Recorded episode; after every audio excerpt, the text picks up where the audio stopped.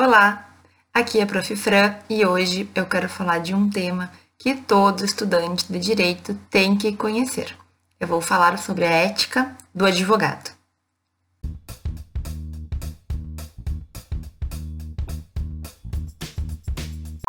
Ah, mas se eu não quero ser advogado, me importa saber a ética do advogado, eu quero ser juiz, eu quero ser promotor, eu quero ser professor. E aí? Bom, meus caros, se tu quer ser advogado, com certeza, obrigatoriamente, tem que saber de cor essas normas, né?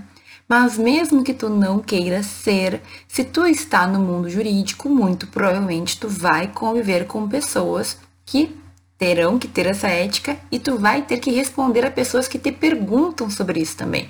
Então, ainda que tu, que tu esteja no início da faculdade, ainda que tu não queira ser advogado, ainda que a ética do advogado pareça uma coisa muito distante de ti, é bom a gente ter uma noção, pelo menos, daquilo que se espera do advogado, daquilo que é o comportamento, né, que todo advogado deve ter, e é sobre isso que eu quero falar no vídeo de hoje alguns pontos principais para que tu consiga ter um norte, para que quando a tua mãe, a tua avó, a tua tia, um amigo, um parente te conte uma situação, tu consiga pelo menos saber se aquilo tá mais ou menos certo ou mais ou menos errado, certo? Vou colocar uma sementinha na tua cabeça. Posteriormente, tu vai ter, se tu ainda não teve, uma matéria de ética na faculdade que vai ser assim aprofundada, então o estudo das normas que tratam disso, a questão mais teórica também, digamos assim, e aí tu vai ficar mais tranquilo. Hoje eu quero tratar de pontos principais, no entanto, que eu tenho certeza que podem fazer falta se tu não souber. Então, o que é essa ética do advogado? O que, que eu estou falando quando eu falo sobre isso? A gente tem que saber, primeiramente, que existe diferença entre ética e moral. Eu explico um pouquinho disso no vídeo que eu falo sobre normas jurídicas, vou deixar ele em alguns cantinhos aqui para ti. E aí, queridos, a questão é que a ética, ela é, digamos assim, um pouco mais pontual. A ética do advogado, por exemplo, vai tratar de questões mais práticas, né, de como o advogado deve se comportar para manter, digamos, a dignidade da profissão. Então, a gente espera sempre que um advogado seja uma pessoa correta, seja um exemplo, né, digamos assim, para o restante da sociedade, tenha um comportamento ético de acordo com o seu cliente, de acordo com seus colegas advogados, de acordo com a importância que ele tem, né, na sociedade. Então vejam, se não for pelo advogado, como é que a gente busca direitos? Como é que a gente busca justiça? É o advogado que nos liga aos juízes, aos promotores, é ele a pessoa, digamos, o cargo, é a, a profissão que faz com que a justiça seja realizada. Vejam, a gente, claro, que tem que levar em consideração o papel do juiz, o papel do promotor e tudo mais. Mas o que eu quero te dizer é que ser advogado é justamente estar ligado a essa ideia de justiça, de trazer às pessoas aquilo que elas precisam, de conseguir que seus direitos sejam reconhecidos e efetivados.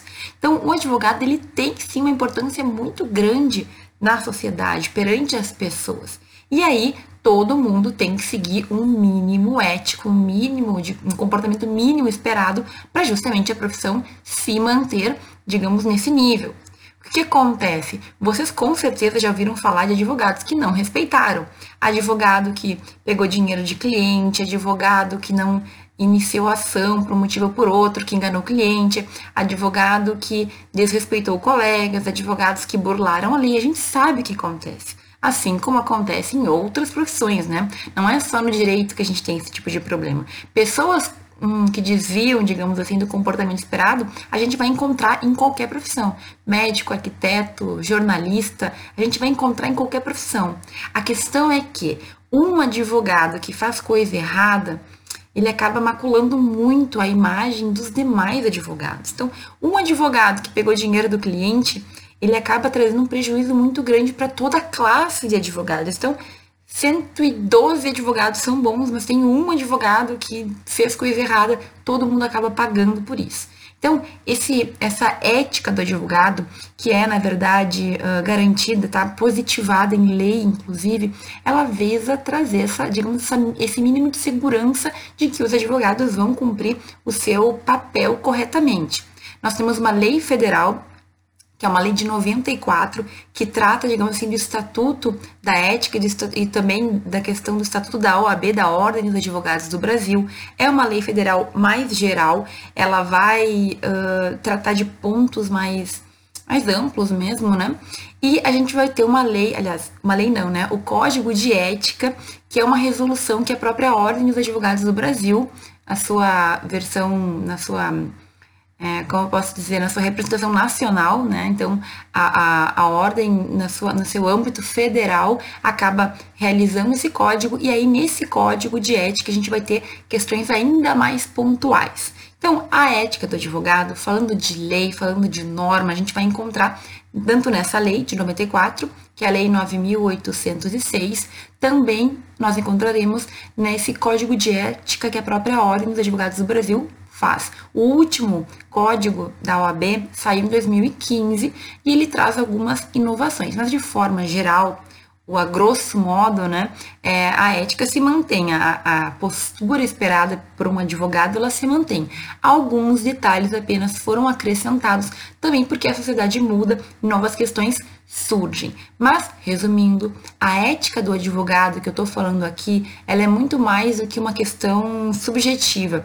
Eu estou falando de questões pontuais, de obrigações que o advogado tem. Aqui também a gente vai ter prerrogativas e direitos dos advogados nessa lei, nessas normas, a gente tem essa previsão.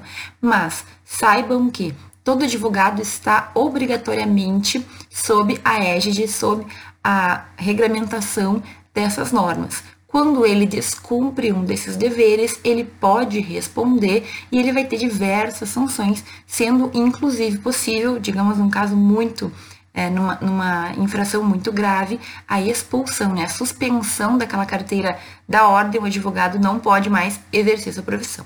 Tudo isso, né, em um devido processo legal, tem que haver uma denúncia, tem que haver uma investigação, tudo é bem certinho, mas saibam que existe isso Existem tribunais de disciplina que são responsáveis, então, por receber denúncias e analisar se houve ou se não houve ah, a infração de alguma dessas normas.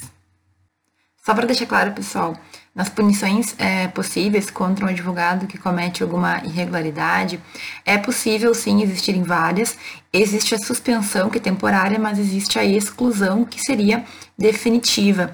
Então, cada uma dessas sanções vai variar de acordo com a gravidade do que o advogado cometeu.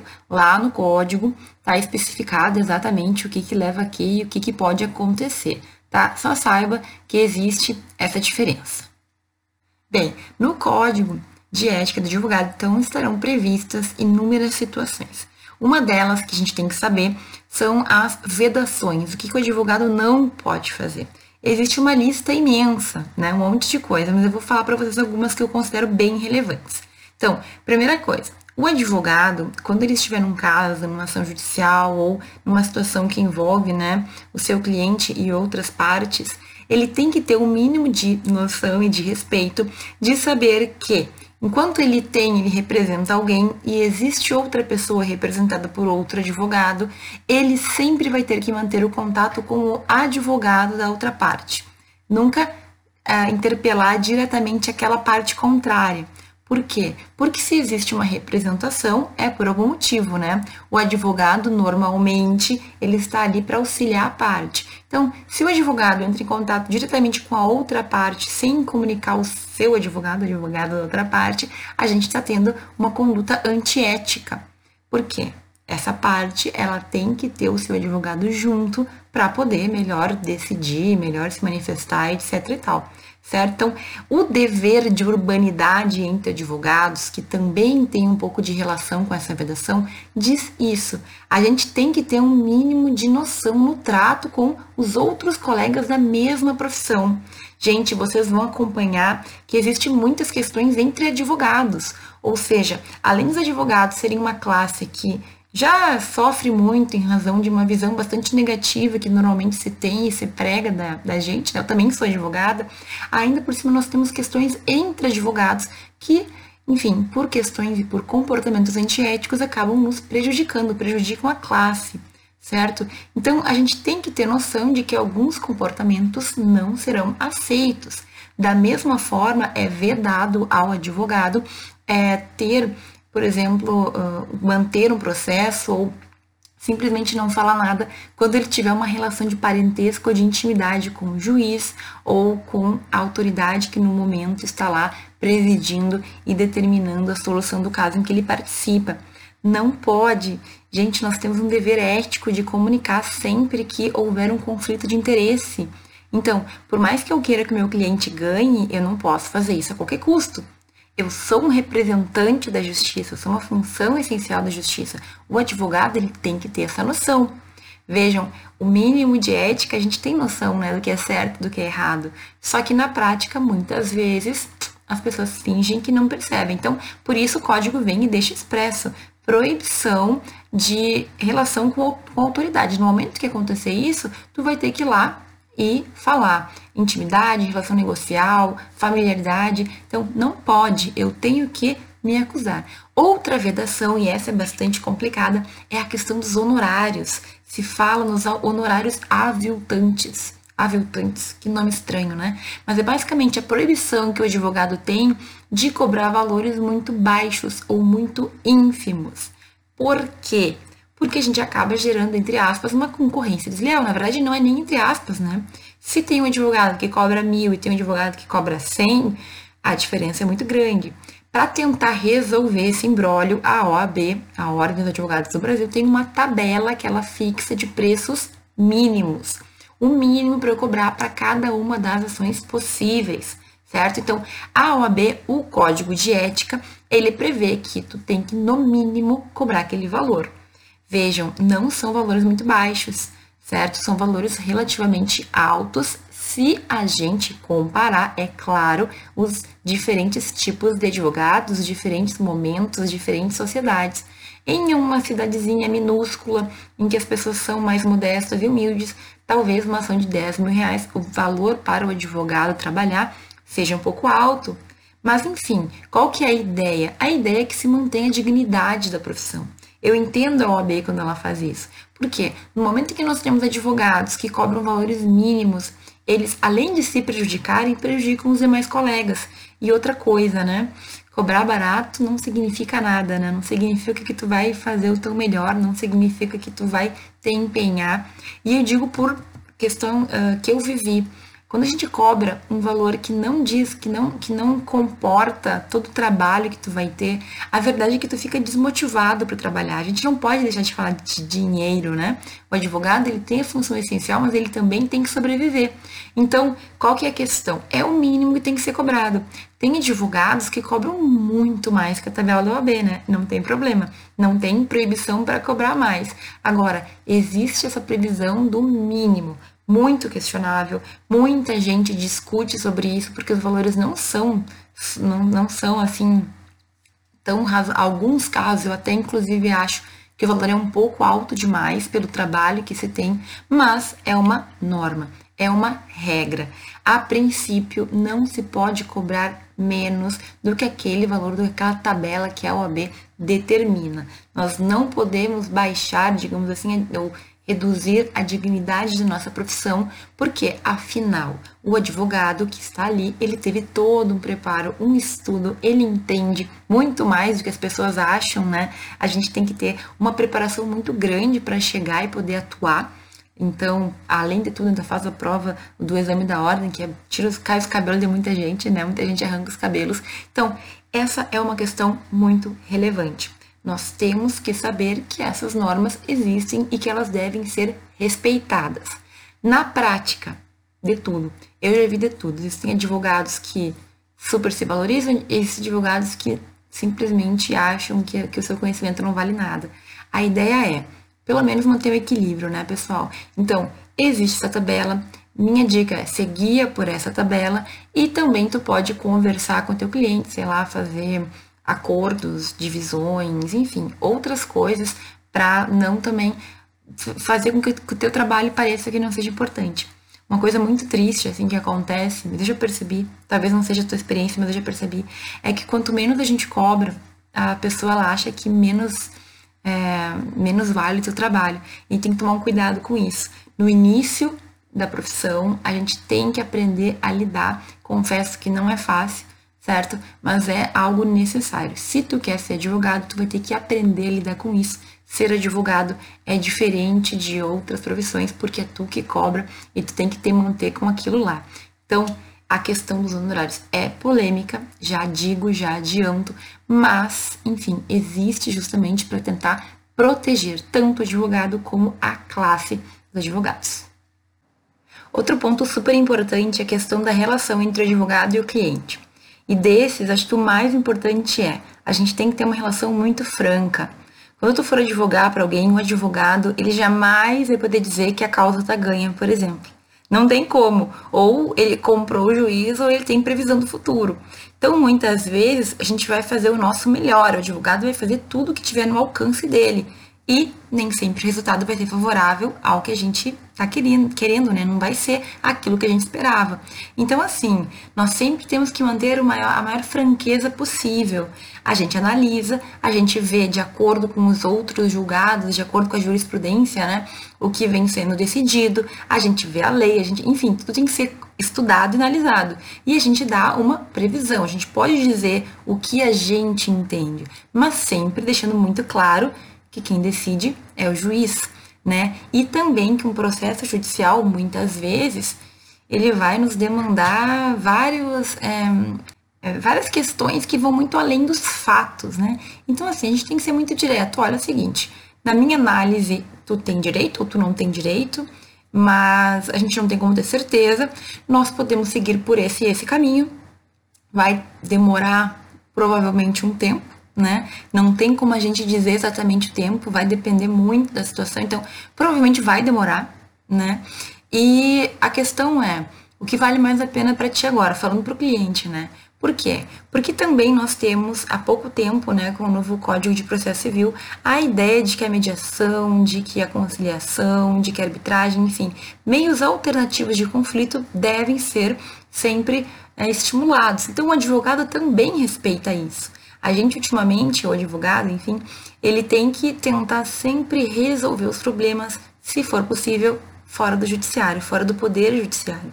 Então vejam o que eu estou dizendo. A gente tem que ter uma cabeça um pouco mais voltada para a pessoa, para o que vai ser melhor para ela, do que efetivamente para a busca de um processo judicial. Gente, nem sempre também a conciliação, a mediação, nem sempre os meios alternativos são suficientes, não tem problema.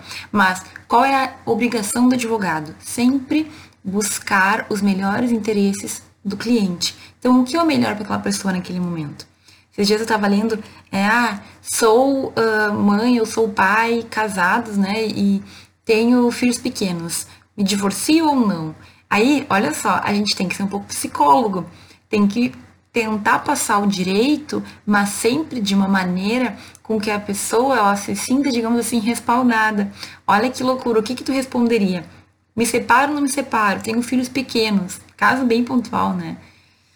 E aí, meu caro, tu tem que decidir se tu quer se separar ou não. Mas o que, que o advogado tem que fazer nesse momento? Ouvir, né? Trazer os pontos legais que ele puder, enfim, é, contribuir com aquela parte, explicar quais serão, quais, quais serão os procedimentos, o que, que a pessoa pode perder, entre aspas, quais são os possíveis incômodos que ela vai ter.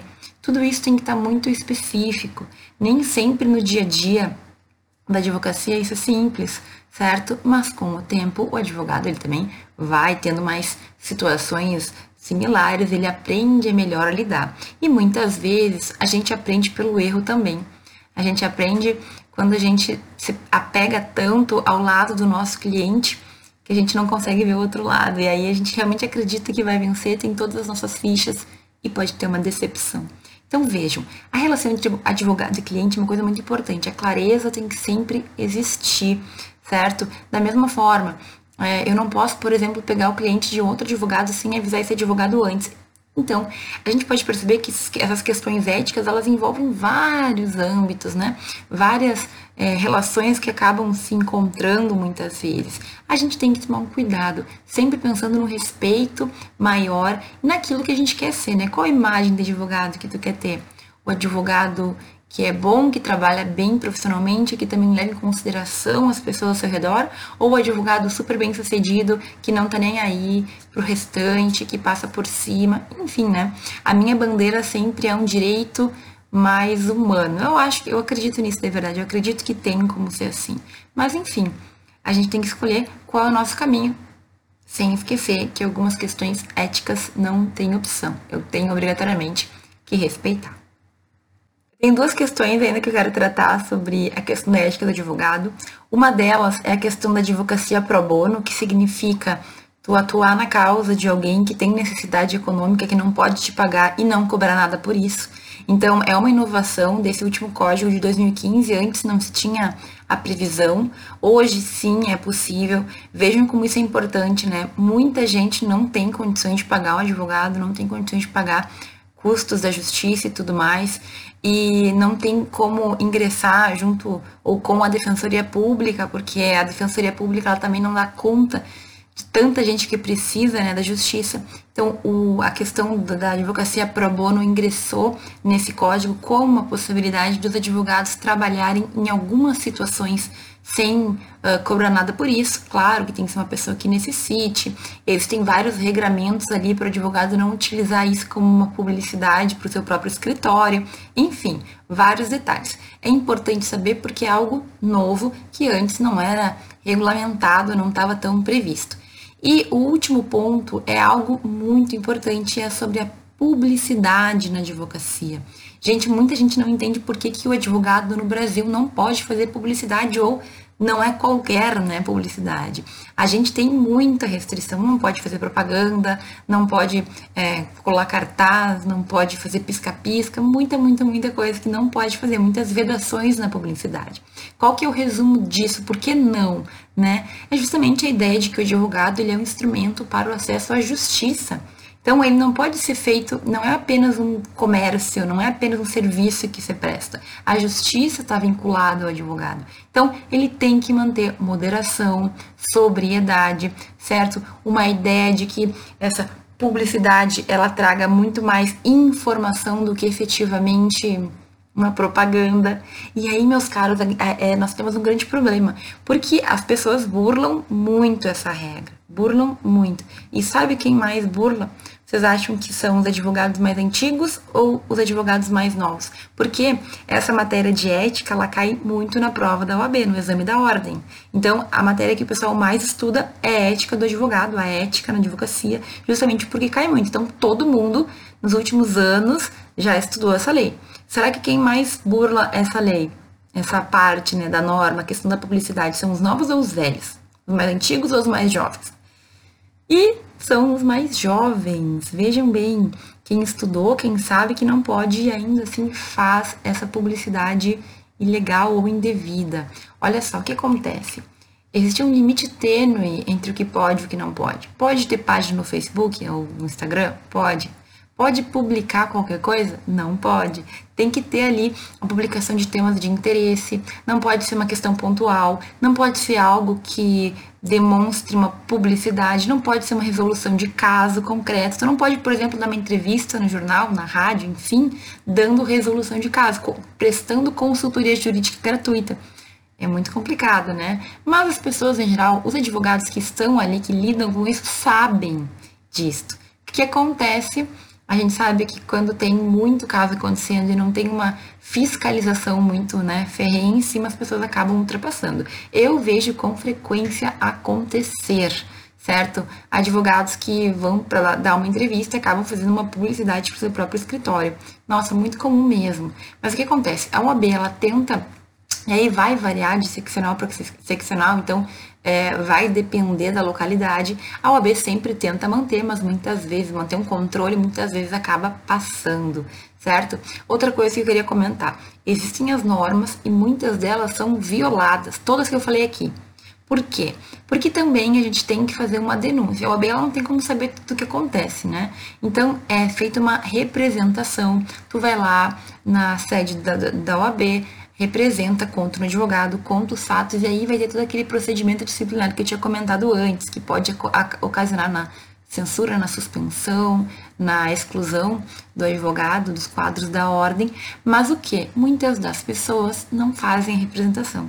Eu mesmo tive um caso na minha família em que uma pessoa muito próxima foi duramente é, sofreu com um advogado que simplesmente ficou com o di dinheiro dela e não, não queria devolver, ficou um ano com o dinheiro sem falar nada. E na hora do conflito de pedir de volta o dinheiro foi uma confusão, ele acabou devolvendo. Mas enfim, o que, deveria acontecer? Uma representação. O advogado não pode pegar o dinheiro do cliente, ficar quieto e fingir que não sabe de nada. Mas na época eu ainda estava no início da faculdade de direito, ainda tinha muitos receios, tive que amadurecer muito para perceber o que, que eu deveria ter feito.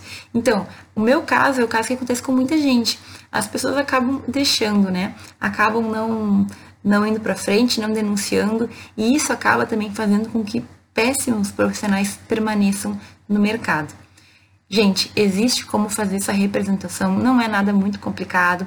E eu sugiro que sempre que aconteça uma coisa assim, se eu tivesse ouvido esse conselho, eu teria seguido. É, representa, vai lá. O advogado ele tem sim que responder. A OAB ela é séria no compromisso, o Tribunal de Ética existe, certo? Mas ele também não tem como o tribunal sair catando casos. As pessoas têm que ir lá e falar o que aconteceu para ser analisado, se verificar se cabe ou não uma punição tá bom? Então é muito comum, infelizmente, a violação dessas normas todas que eu falei aqui.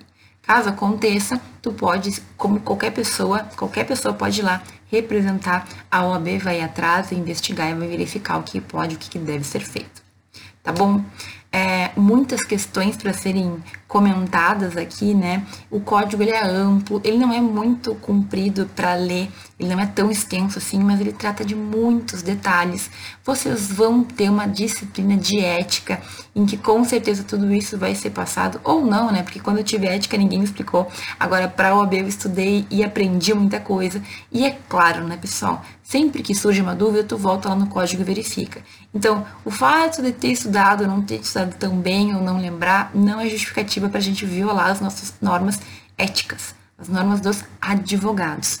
Existem normas para juízes, que é outra norma, existe norma para promotor, várias normas éticas que vão estar de acordo com cada profissão. Muitas das questões se mantêm, mas como essas normas éticas são muito voltadas para situações concretas, esse aqui, esse vídeo que eu fiz, ele se refere justamente ao advogado nas uh, suas atribuições, no exercício das suas atribuições da sua profissão, tá bom?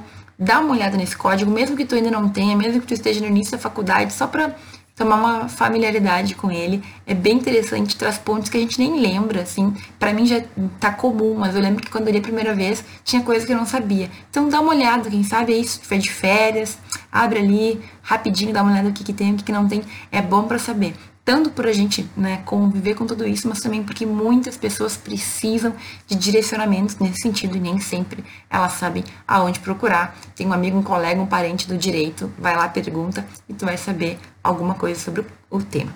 Tá bom? Eu espero que esse vídeo tenha sido do teu interesse. Qualquer dúvida, qualquer comentário, é, questões polêmicas, pode deixar aqui embaixo. Eu adoro ler e responder, a gente conversa assim, é uma troca mais direta. Tu gostou, não te esquece de curtir. Então, muito obrigada por assistir até aqui e a gente se vê no próximo vídeo.